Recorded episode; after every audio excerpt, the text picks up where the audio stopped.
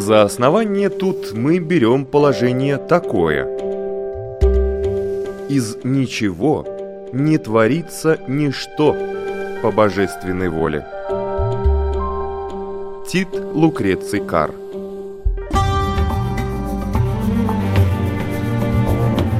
Дерзкие теории Смелые гипотезы Предположения, которые завтра могут стать аксиомами Природа вещей на латвийском радио 4.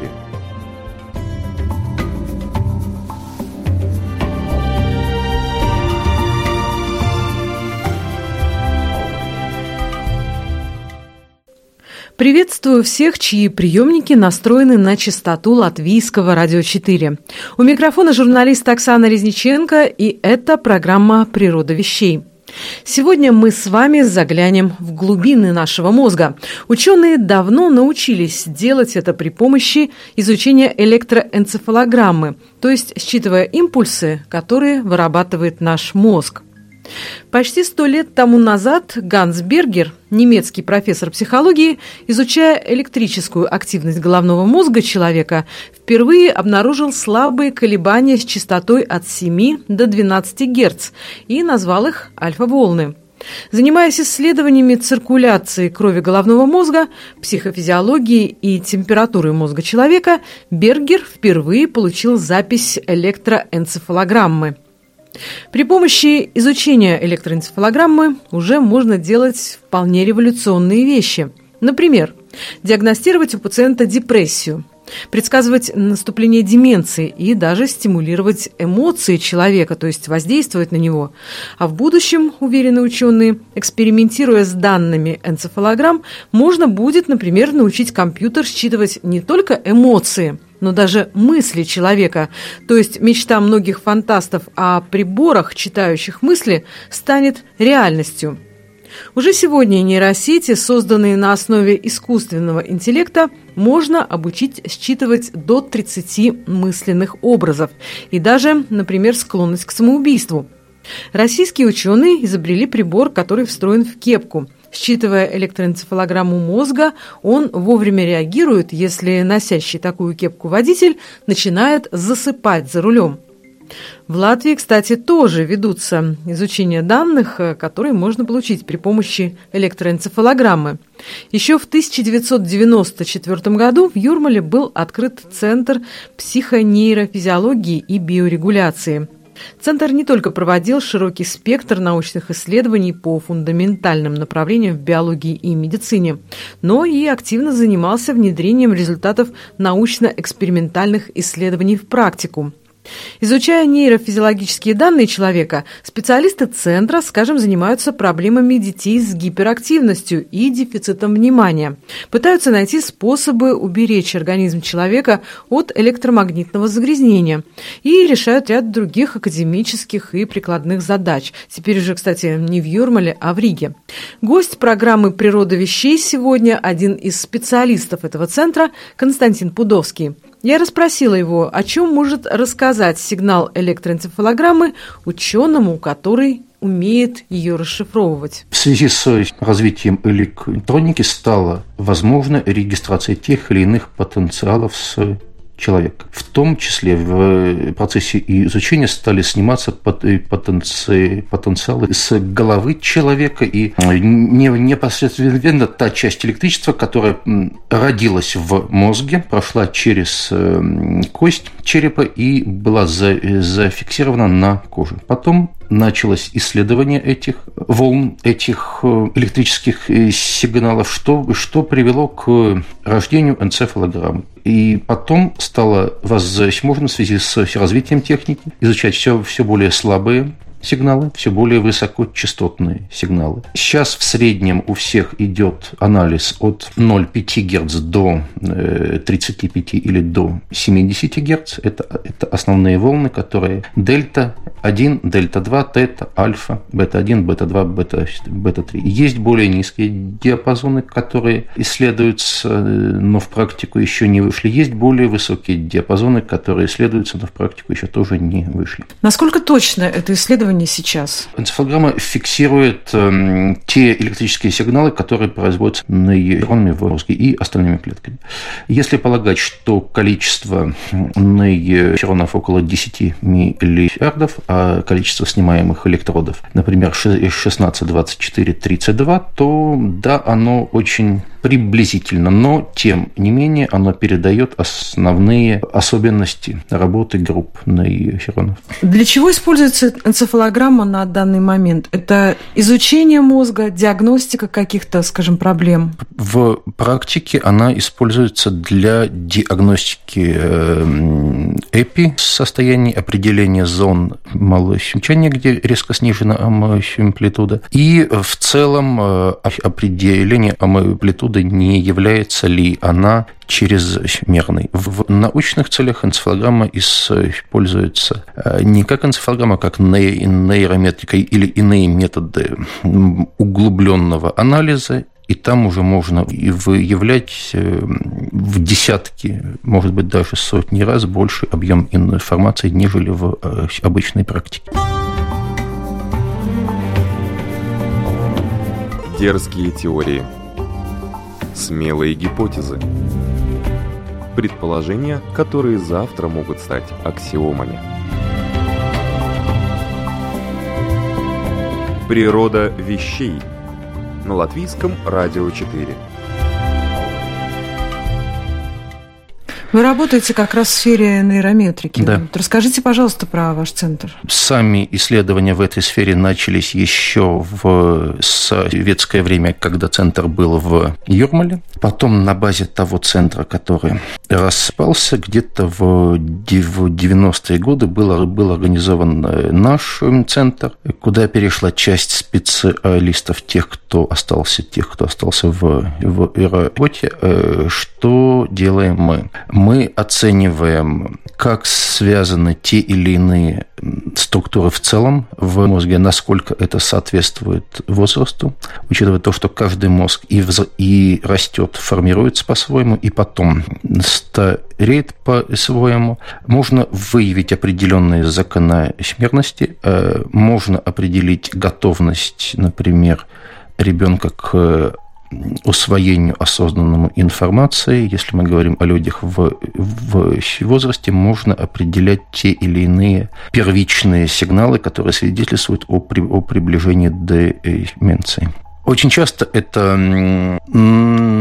намечается какая-то возможная гипотеза, что вот это имеет место быть. Идет проверка по архивам, идет проверка иногда по людям, и смотрится, насколько это может быть, и потом идет проверка, как это работает в реальном мире. То есть, увидев очень часто те или иные изменения в файлах или ту или иную реакцию одного или двух человек на тот или иной возбудитель, идет проверка, сколь адекватно остальные поступают в подобные ситуации, сколь похожим образом остальные поступают в подобные ситуации. В принципе, у вас такие достаточно научные углубленные исследования, я так понимаю, проходят. Не только практические вещи в сфере вашего внимания. Да, в той или иной мере да, потому что это частный научный центр, и по-любому у нас главное – это научное наращивание. Расскажите, пожалуйста, о каких-то интересных последних исследованиях, которые попадали в фокус вашего внимания. Информация – это кирпичики, из которых строится стена. Есть какие-то кирпичики, то есть это кирпичики разного цвета, скажем так. Но какой-то кирпичик более блестящий, ну и что? Это всего лишь кирпичик вот в этой стене. Его задача, по сути, нести на себе иные кирпичи. Поэтому сказать, что вот этот вот очень интересно. Ну, э, довольно много интересных работ э, идет в э, НИИ в НД в Москве. Но выделить из них что-то. А вот, кстати, да, вы сотрудничаете с зарубежными коллегами?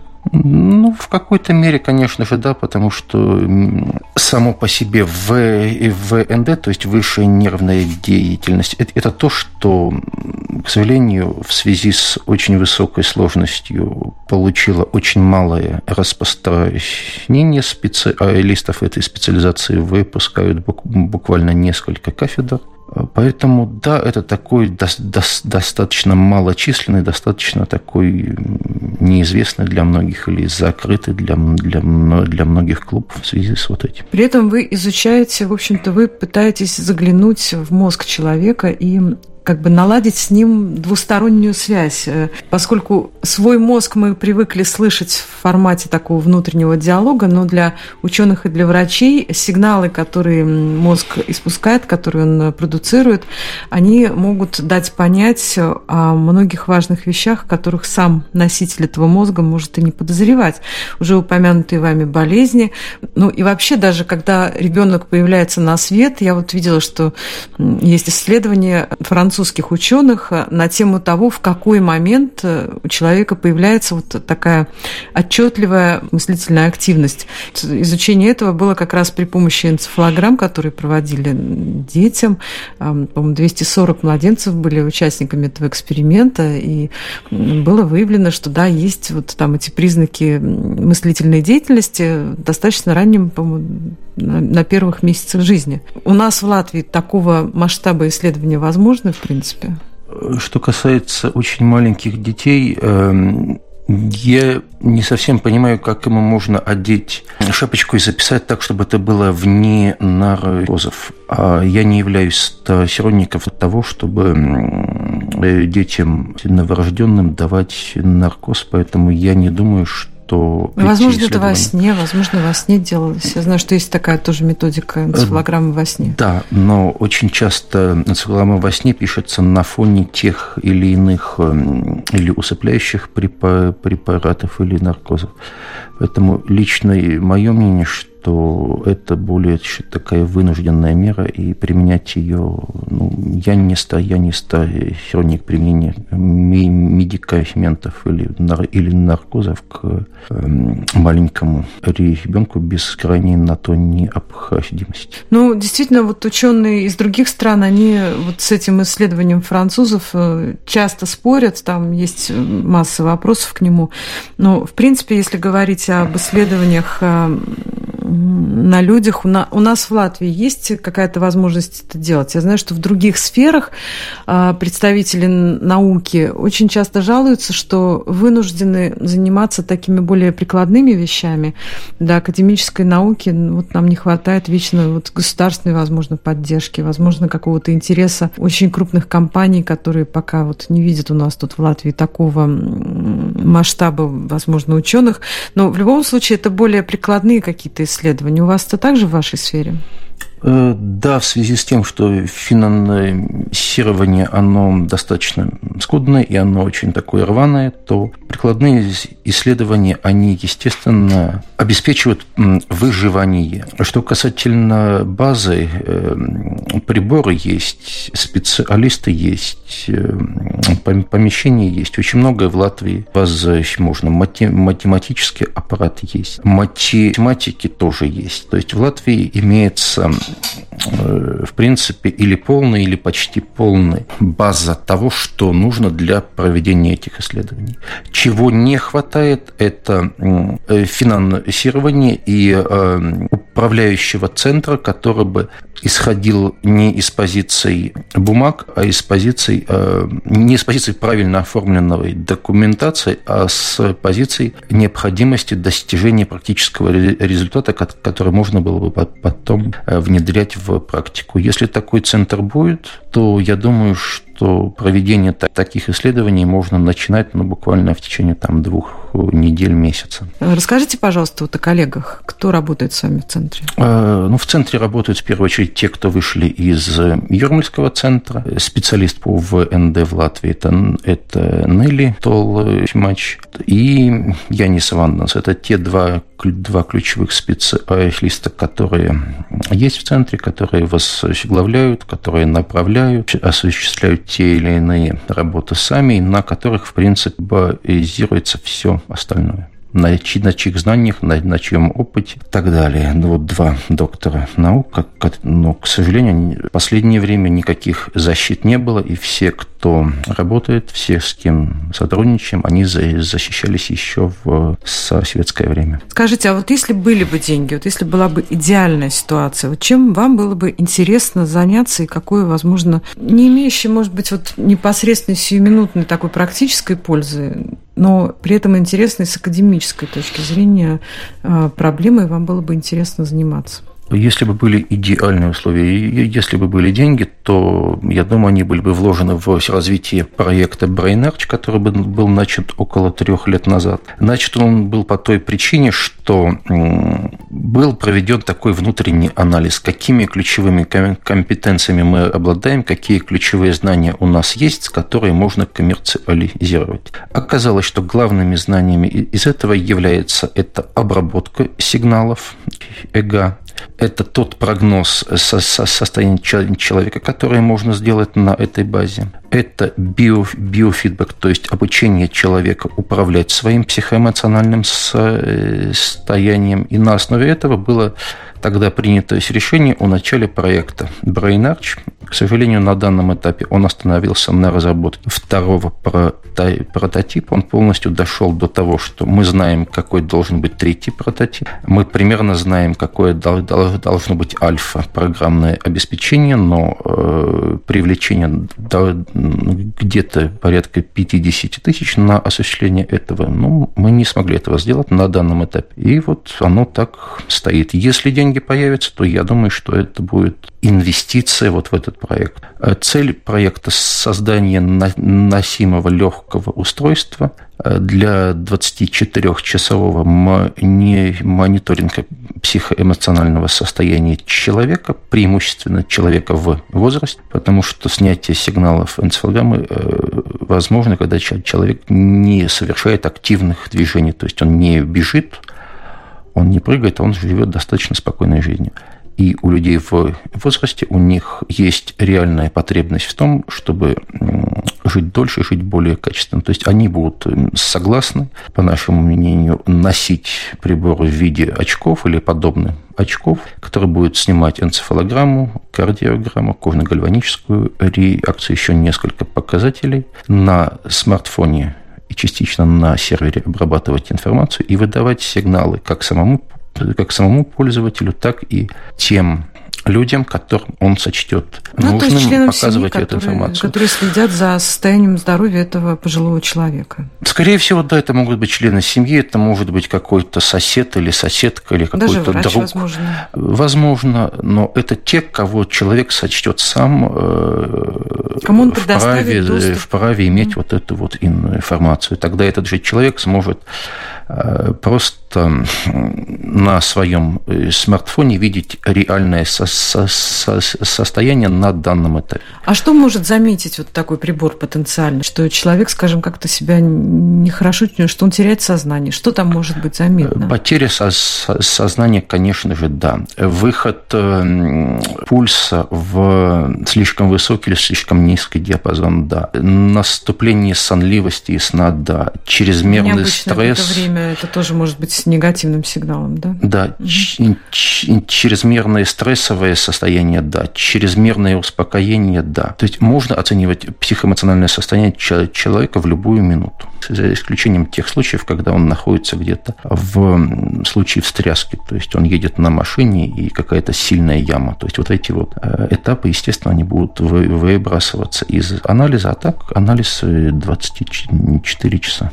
И эта информация может теоретически поступить, допустим, на смартфон человека, который присматривает за этим носителем этого прибора, и тот уже может принимать какие-то решения, связаться с, с ним, узнать, все ли в порядке, и в случае, если что-то не в порядке, как-то оперативно организовать помощь. Да, да, да, да, да. И, и, именно вот это вот и есть цель, то есть э, цель позволить человеку прожить дольше и позволить прожить более качественно. То есть это даст уверенность в том, что если, если становится плохо днем или во сне, то сигнал уйдет, сигнал будет получен в течение очень малого времени.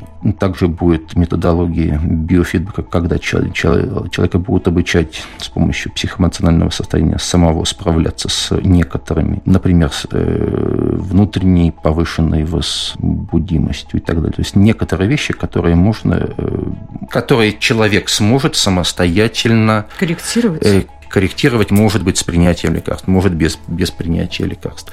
И, кстати, еще один очень важный пункт, который я не, а, не озвучил. При приеме лекарств есть всегда проблема. Это малая доза или большая доза. Даже у одного и того же человека. В случае изменения психоэмоционального состояния, изменения того, что он съел, та же самая доза лекарства может быть или малой, или нормальной, или большой. Если мы говорим о приеме лекарств, которые оказывают влияние на психоэмоциональное состояние или на пульс, или на э, дыхание, а то этот прибор будет позволять отслеживать э, и решать проблему низкой дозы лекарства, достаточной или слишком большой. Также, также он сможет давать сигнал о необходимости рассмотреть возможность приема, что также может э, повысить э, комфортность жизни человека, то есть он не будет ему давать возможность забыть о приеме, принять слишком малую дозу и сообщать в случае приема слишком большой дозы по реакции человека на конкретно принятую соответствует доза лекарства. А, например, в случае, если человек эпилептик, этот прибор может быть ему тоже полезен?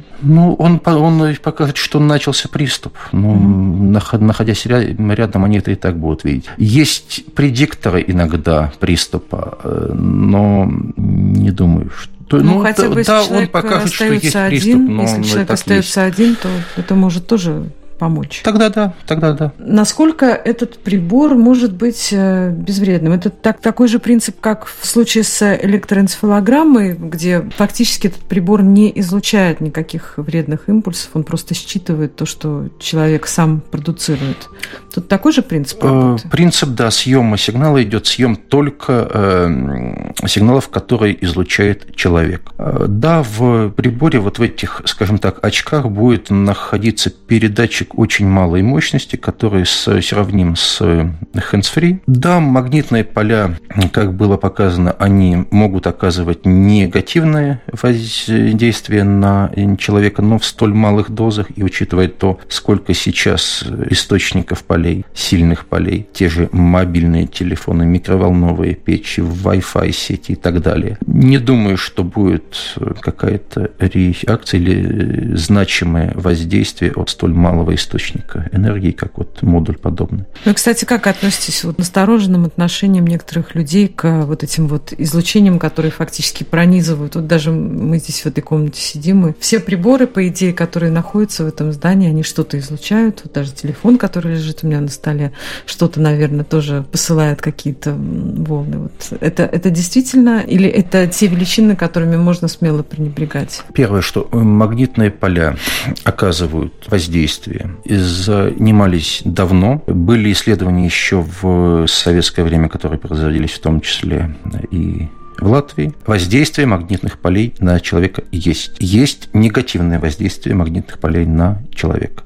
Другое дело в том, что э, сейчас без магнитных полей э, мы не можем представить себе работу электроники. В небольших дозах я не знаю о том, чтобы это было опасно. В больших дозах это опасно. Чувствительность у каждого человека разная. Я допускаю, что есть люди, у которых слабые магнитные поля вызывают достаточно сильную реакцию. Мое личное мнение заключается в том, что если у человека вызывается сильная реакция на магнитные поля, он должен рассмотреть возможность минимизировать минимизировать свое нахождение в зоне этих полей. Если у него реакция слабо выражена, то все нормально. А как понять, что реакция сильная? Это головные боли или как это проявляется? Усталость, раздражительность, сниженная работа, способность, э, повышенное психоэмоциональное состояние, то есть такая, можно сказать, что нервозность или невыдержанность. То есть это можно назвать разными словами. Ну, кстати говоря, вот этот же набор симптомов соответствует э, расстройству печени, например. Дерзкие теории.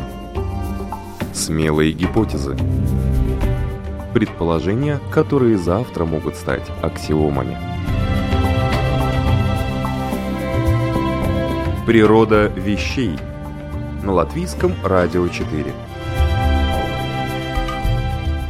Но возвращаясь к мозгу, мне кажется, что это та сфера, куда должно быть очень интересно даже вкладывать деньги. По сути, вот я смотрю, тоже есть исследования, которые проводятся с целью установить двустороннюю коммуникацию между мозгом человека и компьютером. То есть, когда, допустим, мы считываем энцефалограмму, ее потом обрабатывает компьютер, и, видя какие-то закономерности, уже может расшифровывать, по сути дела, мозговую активность человека. И это может стать ключом к расшифровке нашей, нашей мыслительной деятельности. То есть, фактически, компьютер сможет напрямую понимать, что мы мыслим. То есть, это чтение мыслей, то, о чем когда-то писали фантасты. Угу. Первое. Мысль материальна. Это факт, потому что мы мыслим теми сигналами, которые посылает одна группа нейронов другой группе нейронов. Это сначала электрический сигнал, потом в переходе химический сигнал. То есть это нужно понимать, что мысль материальна. Если это материальная вещь, то теоретически ее можно зафиксировать. Другая сторона. Количество нейронов очень велико. Количество связей еще больше. Связи постоянно меняются. Если в компьютере связи постоянные, то в мозге они постоянно изменяются. То есть связь между двумя конкретными нейронами сегодня может существовать, а завтра ее может не быть. Следовательно, структура чрезвычайно сложная. Но исключать то, что можно будет читать каждую мысль, а следовательно и передавать человеку любую мысль или любое состояние, возможно, при ну, соответствующем развитии техники. По сути-то вот уже при, допустим, когда снимают энцефалограмму, если человеку показывать вот там определенные какие-то картины или как-то на него воздействуют, то сигналы идут вот такого типа. Если воздействуют другие, сигналы идут другие. На таком хотя бы низшем уровне уже можно находить вот эти вот различия. Опять же, вот в России есть исследования по поводу мозга, страдающих от депрессии людей, в котором зафиксирована вот повышенная активность, э, и оказывается, тоже можно отследить, есть человека депрессия или это просто, скажем, приступы плохого настроения, вот сделав ему вот эту вот проверку, энцефалографию и какую-то магнитно-резонансную терапию, возможно. То есть раньше о таком мы и не мечтали, в общем-то. Э, вы, выявить в целом гипофункцию или гиперфункцию, то есть сниженную функцию или э, повышенное возбуждение тех или иных структур в мозге в целом с помощью нейрометрики возможно. Э, что касается именно подтверждение депрессии, я на данном этапе на это ответить не могу, но хроническое возбуждение э, находится очень легко. Такой хронический неосознаваемый стресс находится очень легко. Гиперфункция гипофункция любой структуры в целом находится очень легко. Реакция на те или иные возбудители, это могут быть звуковые, световые, это может быть создание какой-то стрессовой ситуации то или иной они отражаются очень легко.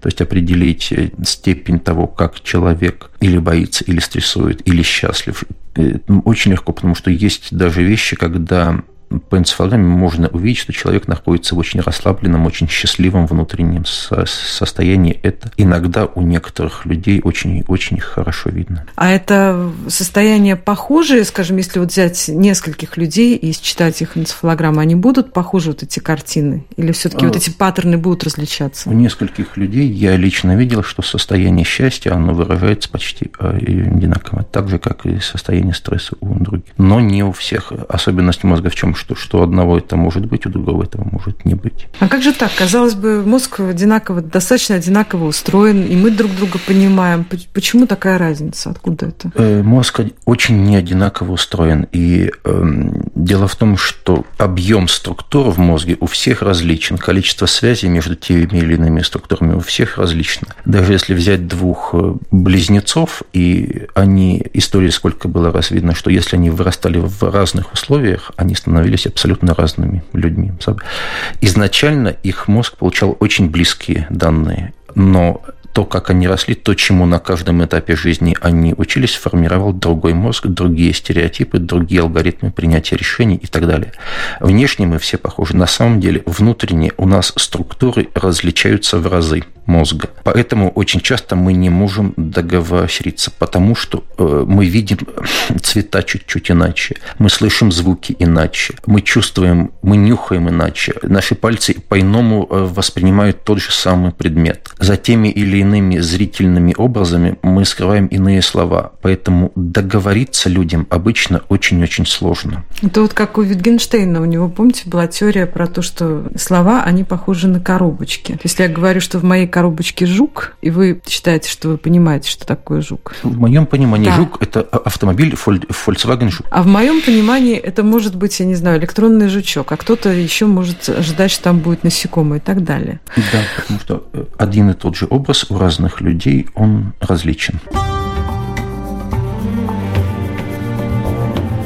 Дерзкие теории. Смелые гипотезы. Предположения, которые завтра могут стать аксиомами. Природа вещей. На латвийском радио 4. Насколько, по-вашему, сейчас э, продвинулась вот, вот эта сфера науки? У меня вот после нашей беседы создается ощущение, что впереди еще безумно интересный путь, но при этом это какие-то такие первые, пусть и уверенные, но все-таки первые такие шаги. Фактически идет какое-то, я не знаю, определение каких-то базовых понятий. Я правильно понимаю? И от чего зависит прогресс в вашей области? От аппаратуры в первую очередь, потому что, э, да, мозг на данном этапе считается самым сложным органом. Это это забарьерный орган, э, то есть тем, кто не, не знает, есть такое понятие, как гем, гематоэнцефалический барьер, за которым находится наш мозг, то есть он э, максимально независим от нашего тела. Эм, методы анализа, естественно, чем больше электродов или чем больше методов съема. Снимать не только электрический сигнал, но и магнитный сигнал. Возможно, появятся методы какие-то оптические, которые позволят определять химический переход веществ. Естественно, эта область будет развиваться. Также очень важны математические методы обработки, потому что объем, объем инфо, информации гигантский, и обрабатывать его без э, значимых мощностей в вычислительной области просто невозможно. То есть нужны приборы, новые датчики съема, новые методы съема, съема информации, новые методы математической обработки и специалисты тех школ, которые занимаются этим уже очень долго, потому что у них есть опыт, куда идти не следует, у них есть знания, где уже ходили, у них есть понимание, где на этом гигантском поле, это даже можно, я думаю, не поле, это какая-то или пустыня, или, а, или океан, где здесь можно что-то что искать. Потому что без вот этих трех вещей я не думаю, что можно будет достичь значимых результатов. А так, да, очень многое возможно, очень многое, я думаю, что будет сделано. Для изобретения прибора, читающего мысли, ученым предстоит проделать еще немало экспериментов. А пока исследователи из Университета Миссури, например, изучая данные электроэнцефалограмм, нашли способ легче справляться с горем утраты. Метод мысленного анализа негативных качеств утраченного объекта был признан самым эффективным, но при этом очень эмоционально истощающим мозг. Вторая стратегия – отвлечение на физическую активность оказалась более удачной. Хотя физическая активность не влияет на эмоциональное состояние испытуемых, зато она позволяет им чувствовать себя счастливее и здоровее. Метод временного отвлечения, по словам нейробиологов, может применяться для решения любых тяжелых и крайне стрессовых задач. И это, кстати говоря, далеко не единственный результат изучения электроэнцефалограмм. По ним, например, даже можно установить тип личности человека. Но ученые признают, что пока этот способ далеко не самый надежный. Но, впрочем, все без исключения исследователи говорят, расшифровка данных электроэнцефалограммы таит в себе ключ ко многим тайнам природы человека, которые пока не подвластны современной науке. Вы слушали программу «Природа вещей». В гостях у нас был специалист Латвийского центра психонейрофизиологии и биорегуляции Константин Пудовский. Я, Оксана Резниченко, прощаюсь с вами. До новых встреч в эфире. Интересного вам дня! За основание тут мы берем положение такое. Из ничего не творится ничто по божественной воле. Тит Лукреций Кар.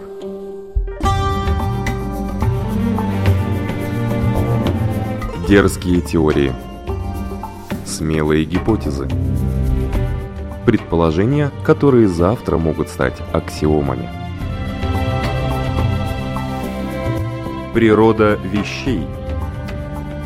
В четверг в 15.10 и в воскресенье в 10.10 на Латвийском радио 4.